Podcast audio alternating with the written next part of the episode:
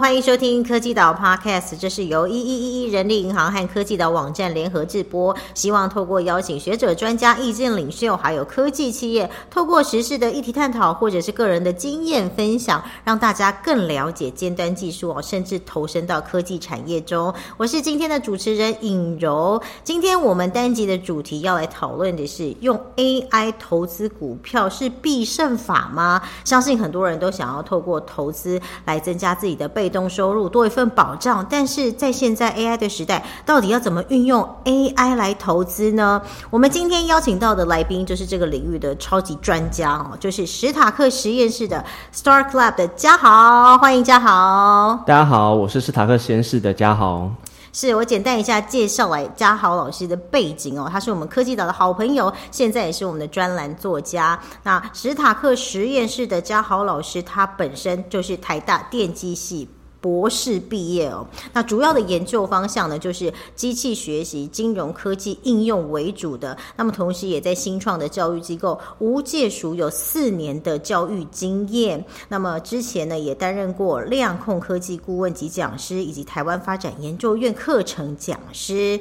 好，那今天的节目，当然我们就要仰赖嘉豪老师对于金融科技业的应用的专业，和大家一起来讨论哦，要怎么样透过人工智慧的这个分析运算，甚至操作金融交易，到底这是不是未来大家一定要学习的必胜投资法呢？哈，大家千万不要透过错过这一集了。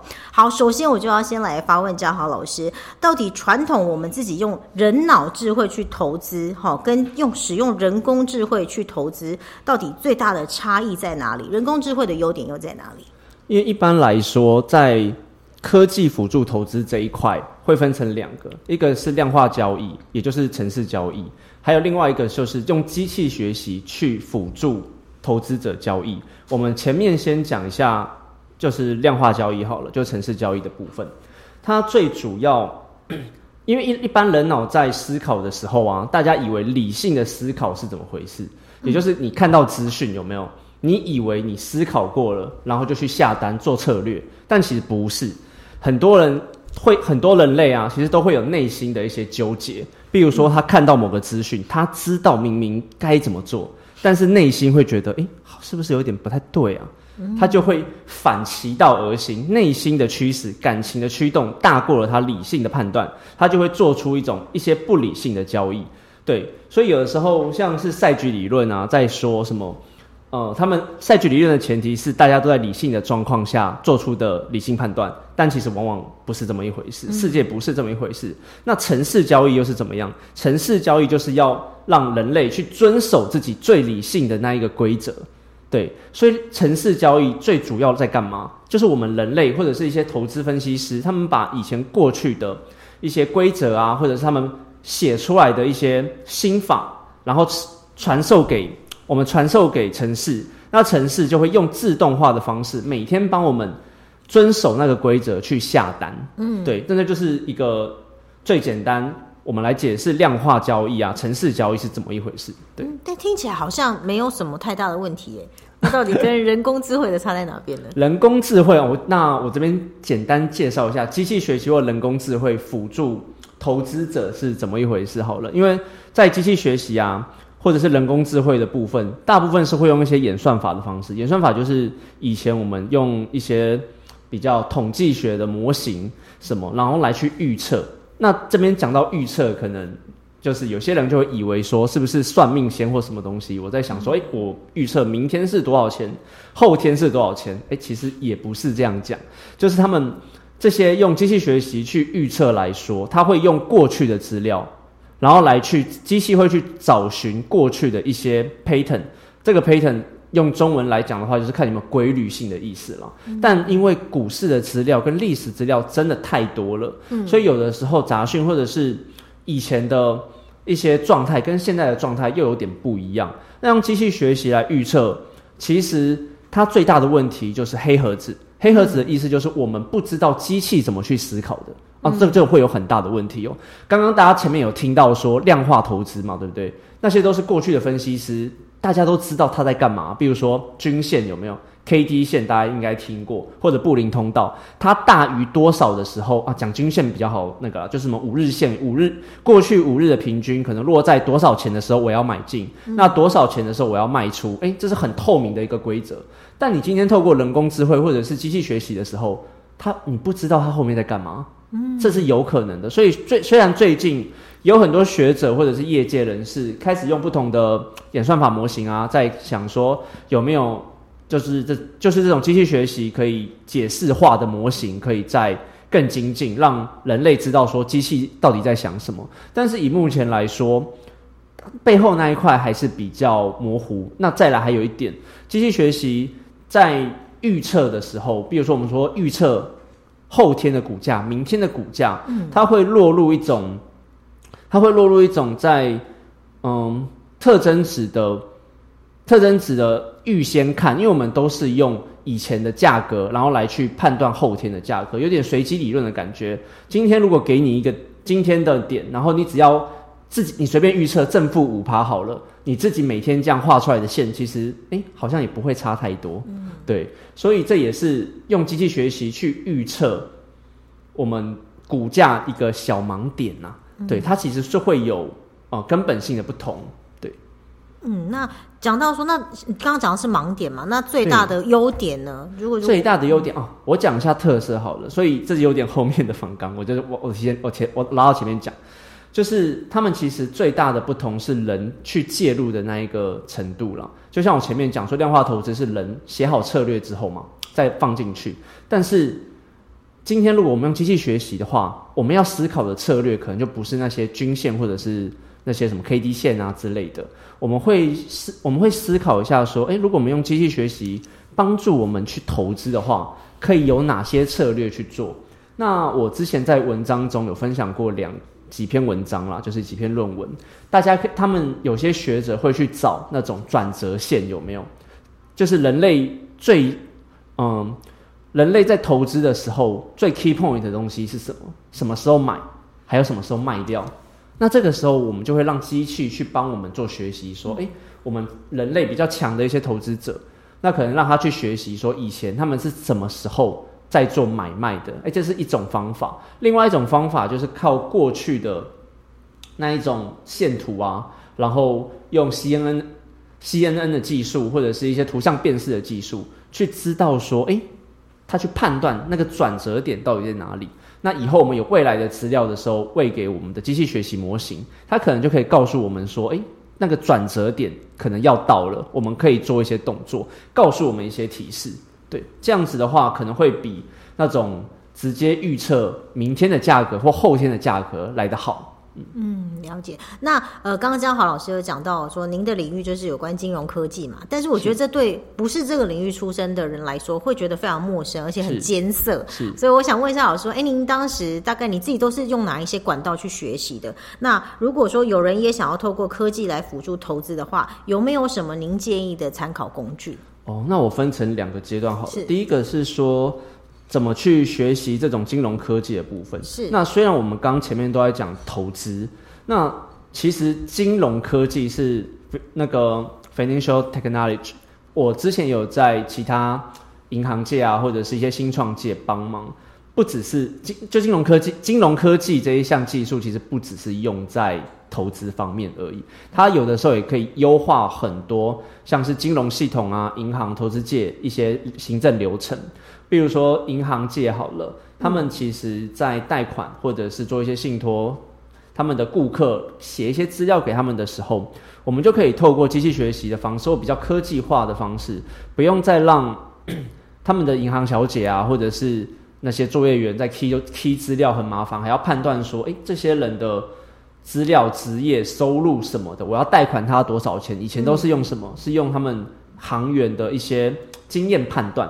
但是如果今天我们有大数据分析、机器学习，可以透过以前的资料，然后自动的就去帮你评估说，诶，我这一个现在的这个客户，我可能可以贷给他多少钱？他的风险评估可能在哪里？那反过来讲，像很多 ETF 或者是一些投资类的商品，我们也可以给客户填一些表单。现现在大家应该是蛮常遇到这些事情了吧？就是你们可能去网银行的网站啊。或者是他们行员就是直接拿一个平板或者什么东西给你填一填之后，他大概会算出你的风险评估区间在哪里，建议你可以买哪些商品，就直接很方便的在你的眼前这样子。那第二个刚没抄到，第二个问题是，刚刚想要问的是有没有推荐的参考的工具？对对对，刚刚我们一开始讲到城市化那个量化投资嘛，对不对？对，像现在很多证券业者其实都会有。哦，付都会有要加钱，然后帮你附上这些自动化投资的东西，像 Multi Chart、Trading View 都是在都是现在你们跟银行啊或证券业者联络一下的话，都可以拿到。那学习的话，跟他们讲一下，他们都是很乐意教你的。那其实网络上也蛮多教学资源，大家可以参考一下。简单的策略也都有了。啊，这边我多讲补充一些东西，对，就是很多，就是我们刚刚有讲到说。我们刚刚讲到说，很多的投资者或者是散户，他们会希望进来这一块来去想说，可不可以多学一点城市的东西？但我一开始讲到人人类怎么判断的，心理会有影响嘛，对不对？他们有的时候用了这些城市交易的东西，我很多听众也还还是会跟我反映说，他会赔钱，那赔钱就可能赔好几个月。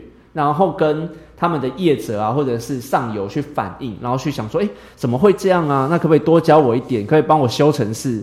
后来很多都是不了了之啦。所以其实这个理性跟感性，有的时候感性的人类的感性还是会压过城市的理性。所以这一块要怎么自己去评估那个风险啊？还有你买的城市之后，你有没有像专业的投资者一样，你有一套自己的心法，或者是你觉得你写给城市的？那一套逻辑是正确的，你有没有相信自己？你有没有相信城市？这都是在经历这个金融科技投资的时候蛮必要的一个过程。我今天想问嘉豪老师，你说因为城市毕竟还是人写出来的嘛，对不对？但所以有没有什么几个要点，您想要提醒未来想要用科技来辅助投资的这些人，有没有什么建议提醒？建议或提醒吗？我觉得大家在。科技这种东西，其实到最后还是我们的工具了。所以，当我们要用科技来辅助某一件事的时候，比如说我们今天要辅助投资好了，那势必我们不能完全百分之百依赖科技。我们要知，我们要去熟读投资那一块。对，嗯，就像我刚刚讲的，他你不，你既然不是专业投资者，但我们还是有坊间有很多投资的书可以看，那我们就可以自己去。了解，哎，到底投资的时候大家会看什么东西？像基本面、技术面、筹码面，这都是需要去琢磨的东西。那每个人，那我觉得有一个部分是大家可以不用这么去，嗯，执着的。比如说，你一定要在基本面或投资面，是不是有一个必胜法？这个是很难讲的。就像我们刚刚一开始讲的，投资是不是机器学习？我们就说它一定是必胜法，它机器就能帮我们百分之百赚钱呢？不是，那投资这边也一样啊。你不管选了技术面、基本面，你要知道它背后的原理是什么。你不可能选择了一样东西之后。哎，我永远都赚钱，不然我们电视上那些股票老师每个都亿万富翁了，有没有？对不对？没错，没错。所以大家还是有正确的 mindset，就是说这个只是辅助我们的，最重要的还是你自己的策略跟你自己下的功夫和功课嘛，对不对？是，所以不可能想说，哎，有一个是不是有个 AI 可以出来，那我就依赖它就好了，完全让它自己去判断。那这样你可能还是没有办法稳赚不赔哦，还是有可能会赔钱的。应该还是有很多人是赔钱的例子嘛。没错，还蛮多的。是，所以这大家呢还是要在这方面下一点功夫啊。好，那有人说。呢，未来金融交易市场就是 AI 对抗 AI 的时代。嘉豪老师，你怎么看？这一题是因为很多人在问我啦，因为我自己在本身有在做这种机器学习，嗯，然后辅助科技，那就科技来辅助投资这一块嘛。像我之前做的东西，不只是用一些策略来预测啊，那我也有一些产品是每个月来帮你兜出一只 ETF，就推荐几只个股出来，然后给大家参考。对，那。像很多策略，那有些人就问我说：“诶，焦老师，会不会以后大家都是用 AI？那这种状况下的话会怎么办？”那我会跟大家建议，想说：“诶，也不用这么担心，因为像我刚前面的例子，很多人用一用之后会自己关掉。那而且现在现在进行式就很多是 AI 跟 AI 的碰撞了，因为很多的金融科技。”很多的银行业或证券业，或者是比较大的机构，他们本来就是用量化投资在做这些事情，因为他们背后都有很大的团队。那我们人的手，或者是我们手动的交易员，一定是比城市慢的。嗯，所以他们要讲求的是什么？自动快速。那他们背后的逻辑早就在隔前天、前几天已经做好功课了。他们要什么在什么价格买什么策略，这早就定好的东西。所以有没有这个这个问题，其实是已经在发生的。对，那散户自己就要想一下，说你自己有没有人家这么厉害的策略？那是不是要用这个东西？它的优点在哪里？它的优点就像我们刚前面讲的，它自动化，它能够严谨的帮你遵守你的规律、你的策略。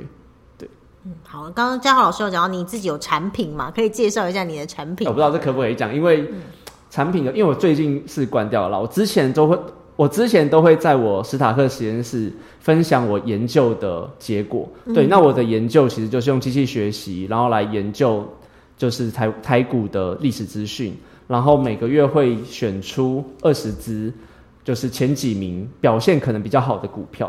对，那我就是因为在如果大如果听众有比较熟悉机器学习这一块的人的话的听众的话，过去呃在机器学习我们会用回测这一个验证方法来看说我们的模型到底准不准确。但我在做这个研究的时候，我第一件事是把台湾。跟国外有做过类似股票的学者，然后我用 email 啊电话，我就打电话给他们说：，哎，你们自己真的敢用自己的模型吗？你们除了回测之外，你们有没有做过真正的投资，或者是放在网络上，或者是一个验证绩效的部分？得到得到的答案真的非常少，几乎都是没有，九十九 percent 都是没有。所以我在做这个研究的时候，我最希望的就是能够回来验证这一块。所以我就是在做研究的时候搭配社群媒体，我就是每个月会把我的投资，呃，我机器人，我机我的机器学习模型预测出来的个股，然后放在网络上，然后下个月，因为我的策略是每个月买卖，那我就下个月我会来验证绩效。那我就是在二零二零年一直做到二零二二年，对，那做了两年的时间，看起来是的确是 work 的，就是它的绩效是还不错。然后在这两年期间，它的投资报酬率是五十六 percent，那零零五零那个时候是二十三 percent，那零零五六那个时候好像是十二 percent，对，嗯，大概是这样。好，总之有兴趣的听众朋友们，就是持续关注老师的史塔克实验室了哈。那这一集呢，老师初步的让我们了解了到底要怎么使用未来的尖端科技来辅助你投资哦，有了初步的了解。那在下一集呢，我们将会请老师跟我们分享哦，未来的学生你要怎么善用 AI 来帮助你学习？那在 AI 的浪潮掀起之后，对于我们现在的职涯职场上有没有什么剧烈的变化和？剧烈的转变呢？那上班族又要怎么应应呢？好，那我们就锁定下一集啦。这一集非常感谢嘉豪老师，我们就下次见喽。谢谢。